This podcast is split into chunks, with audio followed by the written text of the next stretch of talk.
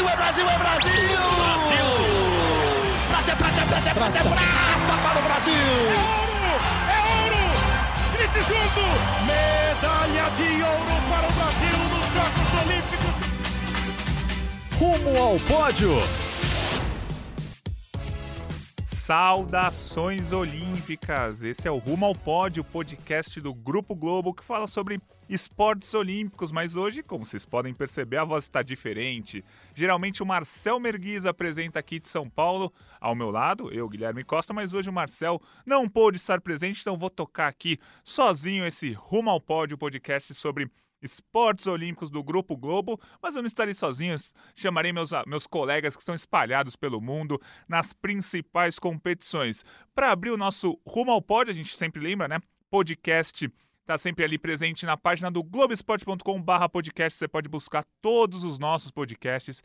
Esse, essa é a 16 edição do podcast, toda terça-feira, aqui no globesport.com, tudo sobre os esportes olímpicos. E essa semana, claro, semana muito importante para o esporte olímpico brasileiro, porque tivemos atualizações na lista de classificados do, para os Jogos de Tóquio 2020. O Brasil, até o momento, tem 146 atletas classificados para a Olimpíada de Tóquio. Nessa semana tivemos as confirmações das nossas quatro duplas do vôlei de praia, que são oito atletas, né? Quatro vezes dois, oito duas duplas masculinas, o Álvaro Filho e o Alisson e o Bruno Schmidt e o Evandro, e duas duplas femininas, Agatha e Duda, e Ana Patrícia e Rebeca. Elas estão, essas oito, essas quatro duplas, esses oito atletas, já estão classificados para os Jogos de Tóquio 2020. O vôlei de praia, claro, sempre com muitas chances de medalha. Desde 1996, quando o vôlei de praia começou o seu caminho olímpico, a primeira vez que tivemos o vôlei de praia foi lá em Atlanta, 96,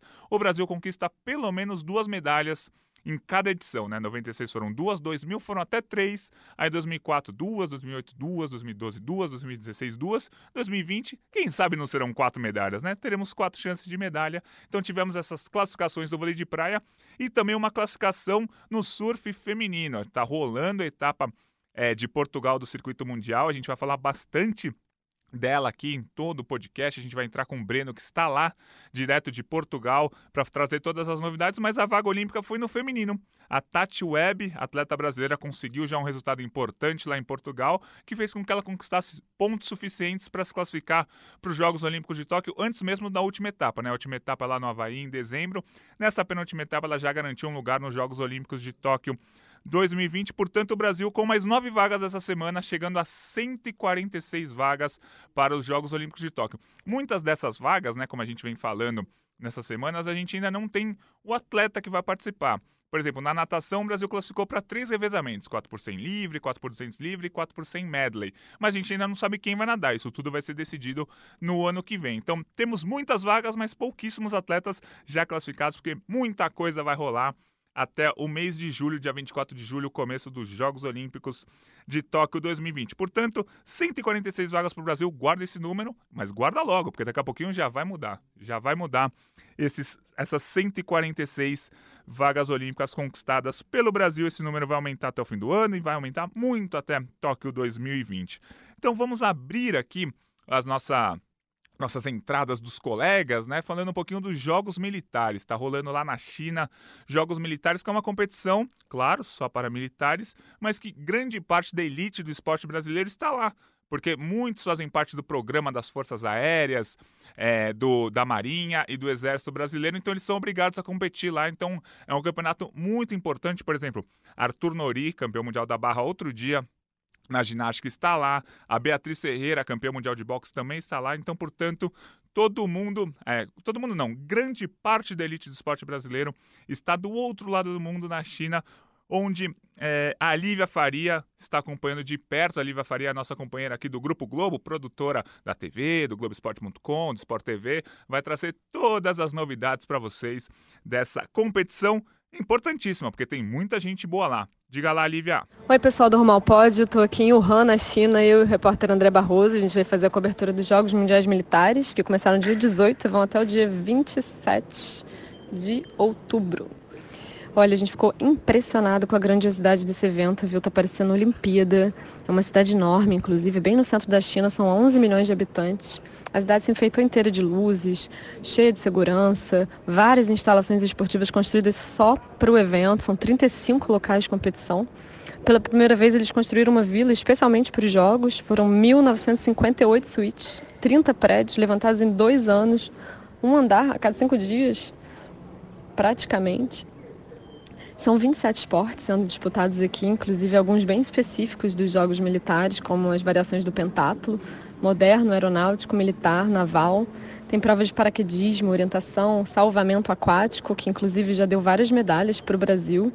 O Brasil, inclusive, veio com um time muito forte para cá, são 350 atletas, entre eles os campeões, vários campeões olímpicos mundiais, como a Rafaela Silva do judô, que deu inclusive a primeira medalha de ouro para a seleção. Fora isso, é, só para você ter uma ideia de quão grande é o evento aqui, só de voluntários são 236 mil. A cerimônia de abertura, inclusive, foi bem impressionante. Teve discurso do presidente da China, Xi Jinping. Foram apresentados 109 países, com um total de 9.308 atletas. Então tem bastante atleta bom aqui competindo. São 67 campeões olímpicos e mundiais de vários países, né? Antes da competição foram vendidos 200, 200 mil ingressos, inclusive foi a primeira vez que, que os jogos foram abertos ao público. Então, as arquibancadas estão cheias de chineses, todos caracterizados de militar, torcendo. Chega a ser engraçado, eles cantando os, a, a, o canto da torcida, dizendo em chinês, né? É, Equipe chinesa, vamos, vamos, é o que significa o que eles cantam o, o Brasil veio com o objetivo de ficar entre os três maiores, as três maiores potências da competição e por enquanto está conseguindo terceiro lugar no quadro de medalhas e agora a gente vai correr lá para continuar cobrindo que é um esporte atrás do outro e a correria está grande aqui. Beijão para vocês.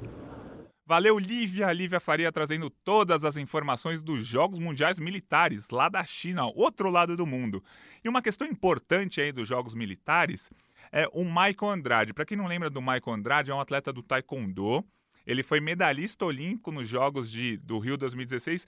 Infelizmente, a medalha dela, dele ficou um pouco ofuscada, porque ela, ele conquistou a medalha no sábado dia 23 de agosto, por volta das 8 da noite, exatamente no mesmo horário que o Brasil estava conquistando o ouro no futebol masculino. Ou seja, estava todo mundo só olhando o futebol, infelizmente, ou felizmente, o Brasil é o país do futebol, então pouco se falou do Michael, mas o Michael foi bronze na Olimpíada do Rio 2016. Ele faz parte desse programa das Forças Aéreas é, Brasileiras, né, do Exército Brasileiro, e ele estava convocado para esses Jogos Militares lá na China, mas ele falou: Ó, oh, gente, é, eu não posso ir para esses Jogos Militares porque eu tenho que disputar o Grand Prix uma etapa importante do, do circuito mundial de taekwondo na Bulgária, e o Grand Prix vale pontos para o ranking classificatório da Olimpíada.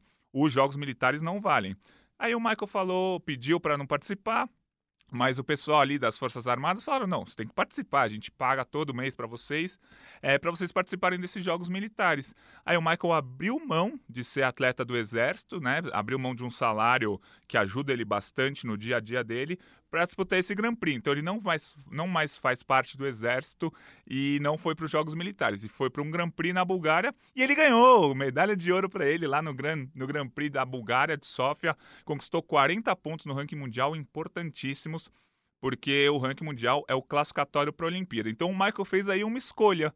Ele escolheu não seguir mais no exército, perdeu o salário que ele recebia, mas para poder ter liberdade o bastante para fazer o próprio calendário e ir atrás dos pontos no ranking mundial. Ele foi medalha de ouro no Grand Prix de Sofia, na Bulgária, conquistou 40 pontos no ranking mundial, subiu um pouquinho, deve ir ali se aproximar do top 10 os seis primeiros colocados do ranking mundial no fim do ano se classificam para a Olimpíada. Então vamos ter mais alguns torneios até dezembro, então foram pontos importantes para o Michael. Além do Michael, a gente teve a medalha de bronze do Ícaro. O Ícaro conquistou o bronze na categoria até 80 quilos. Esses dois estão brigando ali para tentar essa vaga olímpica. Então, destaque brasileiro aí no Taekwondo esse fim de semana com o ouro do Michael e a medalha de bronze do Ícaro. O Michael na categoria acima de 80 quilos e o Ícaro na categoria até 80 quilos. Agora, a gente vai falar um pouquinho de tênis, né? A gente falou do Michael. Ops, bati no microfone aqui. Opa, opa.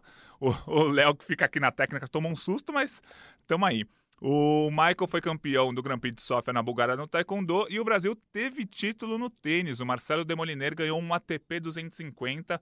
É um torneio que, que vale pontos para o ranking mundial. Marcelo Demoliner não é tão conhecido para o pessoal que não acompanha tênis. O pessoal é, conhece mais o Marcelo Melo e o Bruno Soares, que são os principais duplistas do Brasil, estão ali no top 15, top 20 do ranking mundial há muito tempo, mas o Marcelo Demoliner conquistou um título importante. Quem vai contar isso pra gente é o Thiago Quintela, é, que sabe tudo de tênis vai falar a importância do título do Marcelo Demoliner e também do vice-campeonato do Bruno Soares. Diga lá, Quintela. Olá, amigos do Rumo ao Pódio.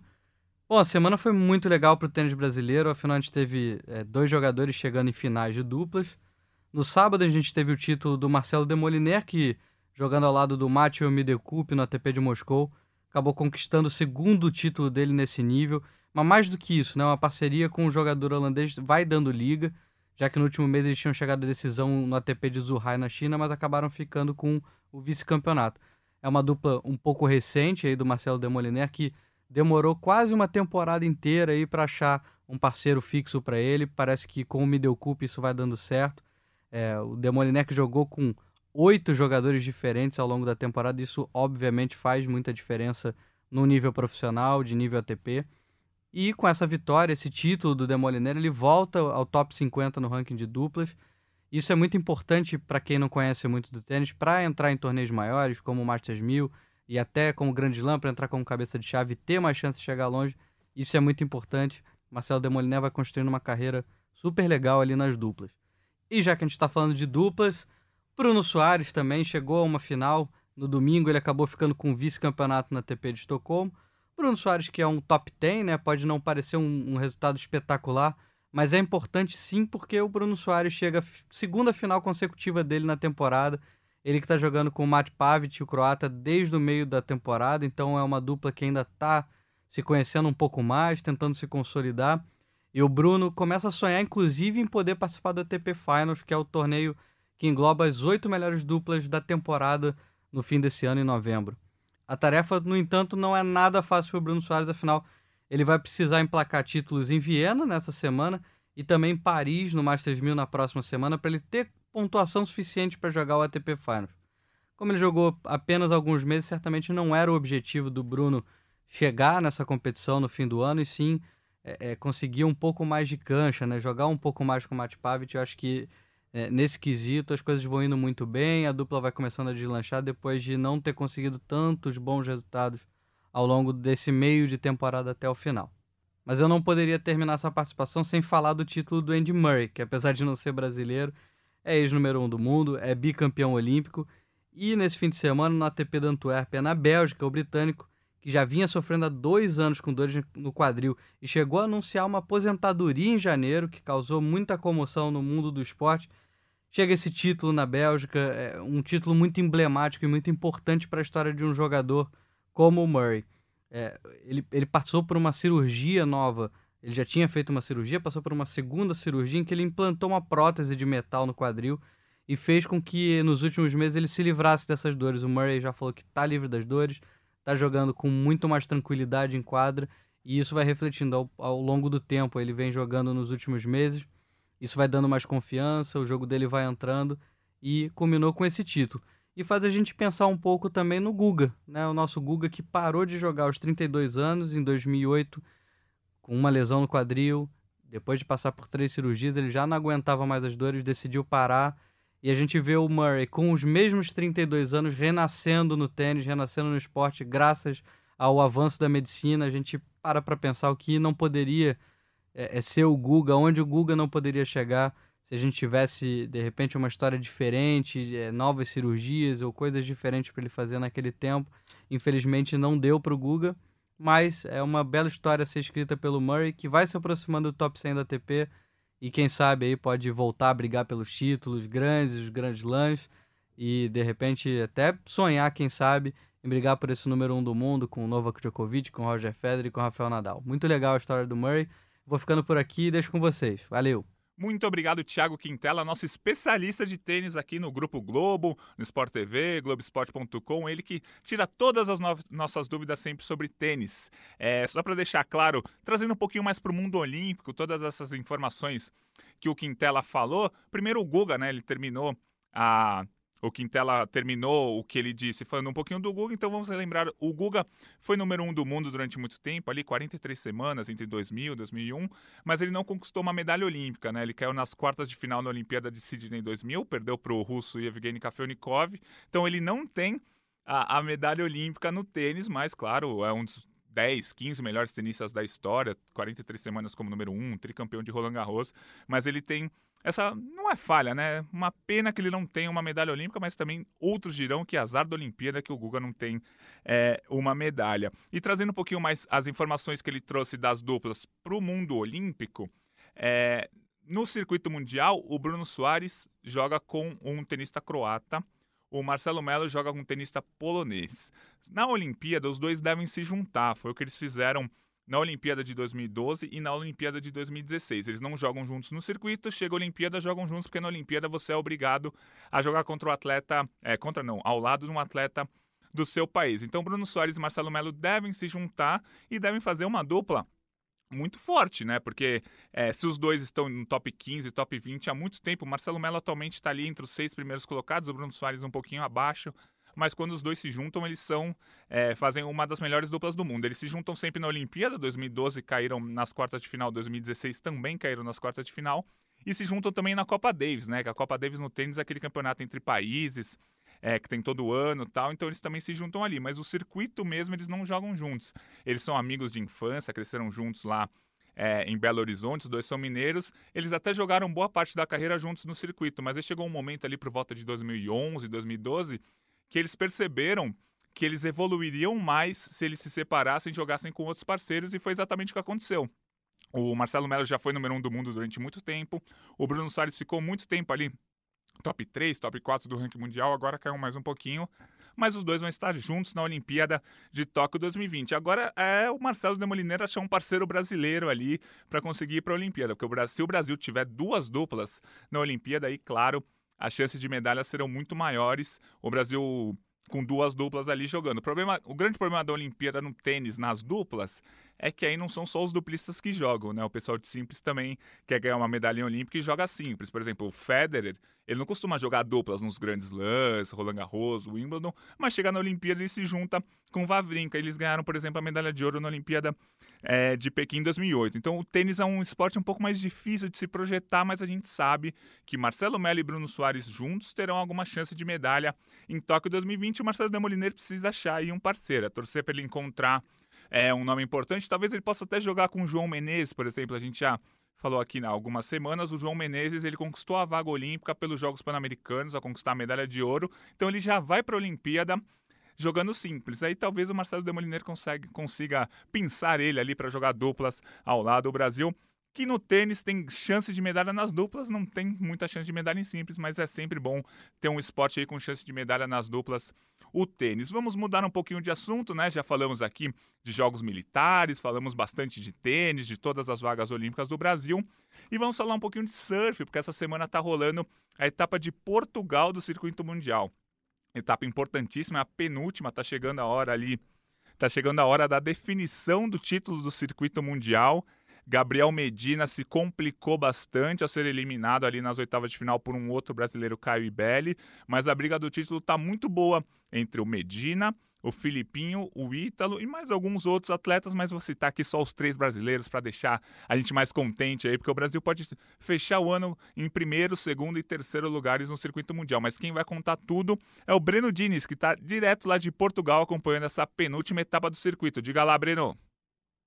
E aí, galera do Rumo ao Pod, a gente está aqui em Peniche, Portugal, para a cobertura da penúltima etapa do Circuito Mundial de Surf, etapa importantíssima porque a briga pelo título mundial tá pegando fogo e a briga pelas vagas olímpicas nem se fala. O bicho tá pegando aqui, a gente já, já vai contar para vocês o que aconteceu no masculino, porque teve eliminação e polêmica na bateria do Gabriel Medina. Mas primeiro a gente vai falar do assunto mais importante em relação à Olimpíada aqui em Peniche. A Tatiana Weston Webb está classificada para as Olimpíadas de Tóquio. A brasileira que foi criada no Havaí, se classificou para as quartas de final aqui em Peniche e com esse resultado ela tá em Tóquio. Ela falou com a gente muito emocionada sobre essa classificação. Nossa, o momento que eles me uh, contaram que eu ganhei a vaga para as Olimpíadas 2020. Uh, meio que ficou em choque, eu não tinha muitas palavras para falar mesmo. Eu acho que ainda eu tô digerindo o que, que aconteceu, né? A primeira vaga para uma brasileira no surf, né? Então, nossa, a emoção tá muito alta e tô bem feliz. Eu não tenho muitas palavras para falar porque realmente eu tô em choque. Uh, o nosso objetivo sempre era ganhar o título mundial, né? Mas agora é, é para ganhar título mundial e um ouro no, nas Olimpíadas em 2020 no mesmo ano. E isso é, é muito importante, né? Porque nossa, é a nossa vida, né? Competindo de surf. Agora é, as Olimpíadas é a, a, competição mais maior do mundo. E agora a gente tem essa chance, né? De representar o nosso país e ganhar medalha de ouro, talvez. Um, isso é meu objetivo, né? Para 2020. E também bom no, no CT. Eu quero faz um resultado muito bom nos dois. Então eu vou ter que treinar forte é, bota muito fé e vamos com tudo. Outra brasileira que também está na briga é a Silvana Lima. Ela foi eliminada aqui em Peniche, infelizmente, mas tudo indica que a Silvana vai conquistar essa vaga no Havaí na última etapa, que começa no dia 25 de novembro, porque a Silvana está numa briga basicamente com uma adversária que é a neozelandesa Paige Harrib. Se a Silvana terminar na frente da Paige, ela está classificada para a Olimpíada também. Então, vamos ter, quem sabe, vamos torcer para terem duas brasileiras classificadas ao fim do ano para a Olimpíada. Se isso não acontecer, ainda tem o Mundial da Isa, que a Silvana também pode garantir essa vaga, mas tudo indica que a vaga da Silvana vai sair no Havaí.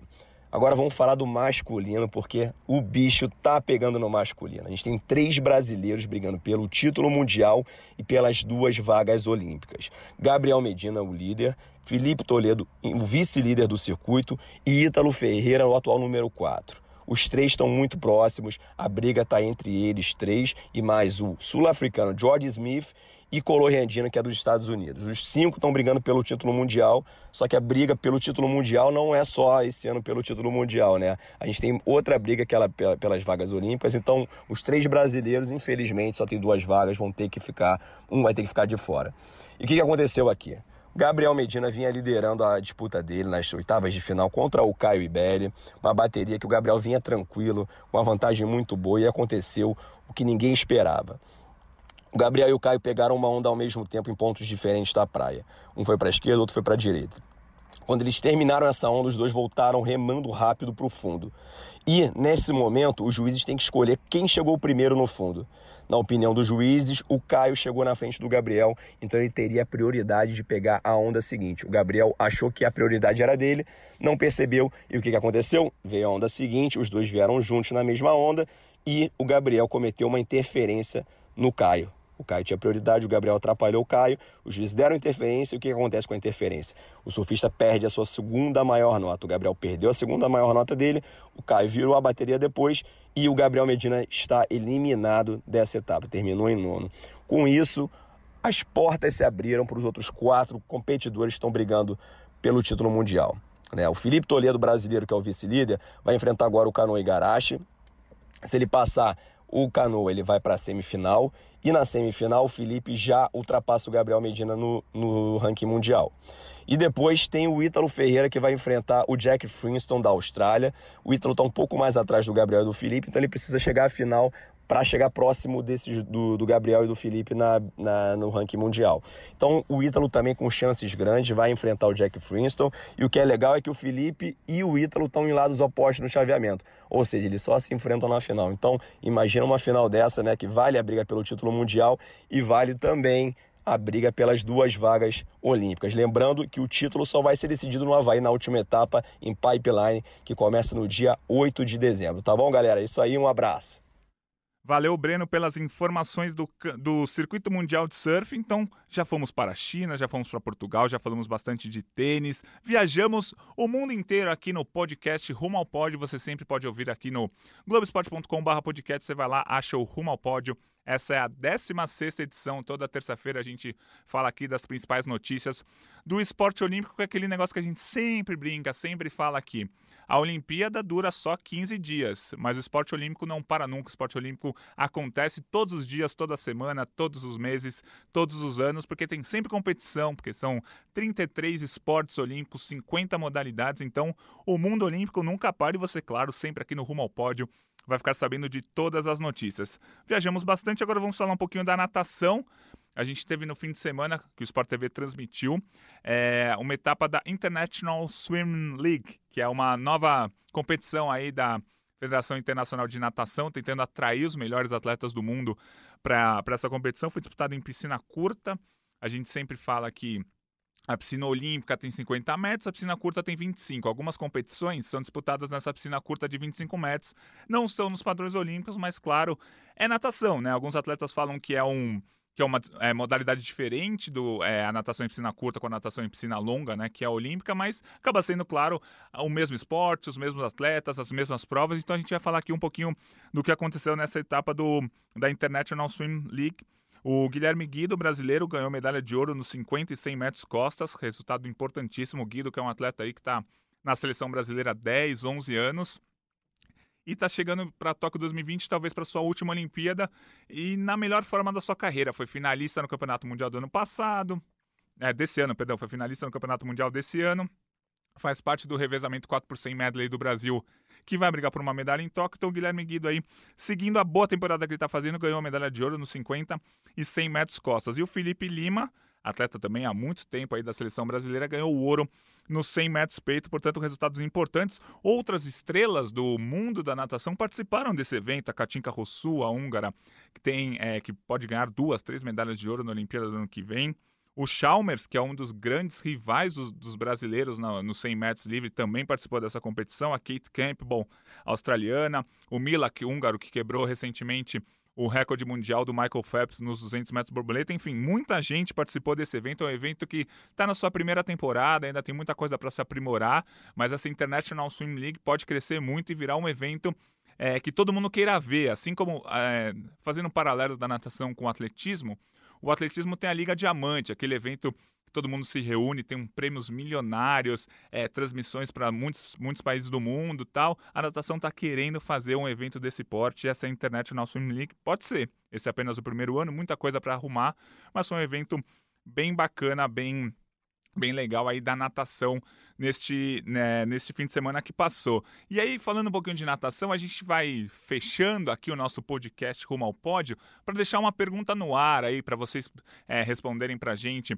nas redes sociais, aqui tá, falando aqui com a gente no hashtag Rumo ao Pódio GE, do, do nosso podcast. A nossa pergunta é: quem será a grande estrela da Olimpíada de 2020. Porque, por exemplo, em qualquer modalidade, assim, porque, por exemplo, até 2016 a gente tinha o Michael Phelps da natação e o Zayn Bolt do atletismo. Todo mundo conhece essa dupla. O Bolt terminou a carreira olímpica dele com, nove, com oito medalhas de ouro, né? Ele conquistou nove ouro, só que um o, foi no revezamento 4 por 100 a, que um companheiro de equipe dele foi pego no doping. Então, ele fechou a carreira dele com oito medalhas de ouro. O Michael Phelps fechou com 26 medalhas de ouro, se não me engano, é um número gigantesco. E os dois abandonaram é, o esporte depois dos Jogos Olímpicos de Tóquio, de, do Rio 2016. E aí fica aí um vazio para aquele. É, qual será o atleta, a principal estrela da Olimpíada de 2020? Aquele nome que, tipo, a minha mãe, que não liga muito para esporte, vai saber quem é. Infelizmente, ela que acompanha bem superficialmente o esporte, apesar de ser minha mãe eu sou fanático por esporte, ela não sabe ainda quem é Simone Biles, por exemplo, que é a atleta, a ginasta mais vitoriosa do momento e talvez uma das mais vitoriosas da história. Ela não sabe quem é o Caleb Dressel, americano que conquistou oito medalhas no último campeonato mundial. Katinka Rossu, ela não sabe quem é uma húngara que pode conquistar mais medalhas olímpicas. O Ted Riné do judô, que não perde uma luta é, uma luta na categoria pesado desde 2008, na Olimpíada de Pequim 2008. É, minha mãe ainda não sabe quem são esses nomes. Ela parou no Phelps e no Bolt, por isso que fica a grande dúvida, quem que vai ser a estrela do esporte olímpico nos próximos anos? A Simone Biles aí acho que está liderando essa corrida, mas ela ainda não é uma pessoa conhecida pelo mundo inteiro, assim, ela é muito conhecida em quem trabalha com esporte. Aqui na redação de esporte da Globo, muita gente conversa muito sobre ela, mas assim, se expandir um pouco, ninguém é, poucas pessoas ainda sabem quem é a Simone Biles. Então, talvez em Pequim, em Tóquio 2020, ela vai ser novamente apresentada para o mundo. Ela que já ganhou quatro medalhas de ouro na Olimpíada do Rio, é favorita a conquistar pelo menos cinco ouros em Tóquio 2020 na ginástica, que é um dos esportes mais vistos do, da, da Olimpíada. Então, fica essa nossa dúvida aí. Você pode responder para a gente no, no, na hashtag podcastge, hashtag podcastge, e falar para a gente quem vai ser a grande estrela da Olimpíada. Simone Biles, Ted Riné, algum outro nome, algum brasileiro, sei lá, Gabriel Medina, algum nome do, é, do Dream Team americano de basquete. É claro que a gente ainda não sabe quem serão os americanos que vão jogar basquete na Olimpíada, mas depois do vexame que eles deram no Campeonato Mundial, eles devem vir com um time forte. Quem será que vai vir aí? Kevin Durant. Kevin Durant tá machucado, né? Acho que ele não, não vai ter muito como vir, mas vão vir outros nomes do basquete americano que aí talvez eles peguem esse e abracem como as grandes estrelas do, dos Jogos Olímpicos? Não sei. Vamos ver. Responde pra gente aí na hashtag podcastge. Você vai falando. Perdão, falar sozinho é complicado. Aí vai dar uns pigarros aqui na garganta, mas a gente segue o jogo aqui no, no Rumo ao Pódio, o podcast sobre esportes olímpicos. Quem será o grande nome, a grande estrela dos Jogos de Tóquio 2020? Vocês continuem com a gente sempre aí no globesport.com/barra Olimpíada. Ali você vai ter tudo, todas as notícias sobre os Jogos Olímpicos, alguns especiais. Termômetro Olímpico, a gente sempre fala ali quem são os brasileiros que terão chance de medalha em 2020. Tem um quadro de medalhas bem legal ali que a gente faz.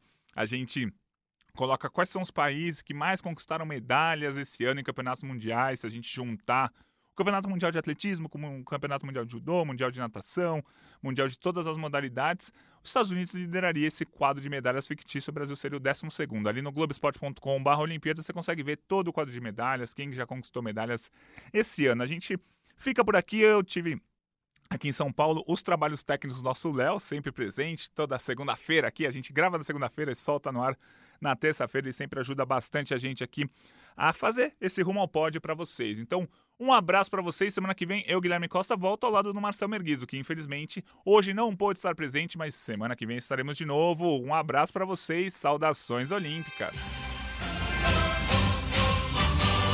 É medalha, é Brasil, é Brasil, é Brasil! Brasil! Prata, prata, prata, prata, para o Brasil! É ouro! É ouro! Grite junto! Medalha de ouro para o Brasil nos Jogos Olímpicos! Rumo ao pódio.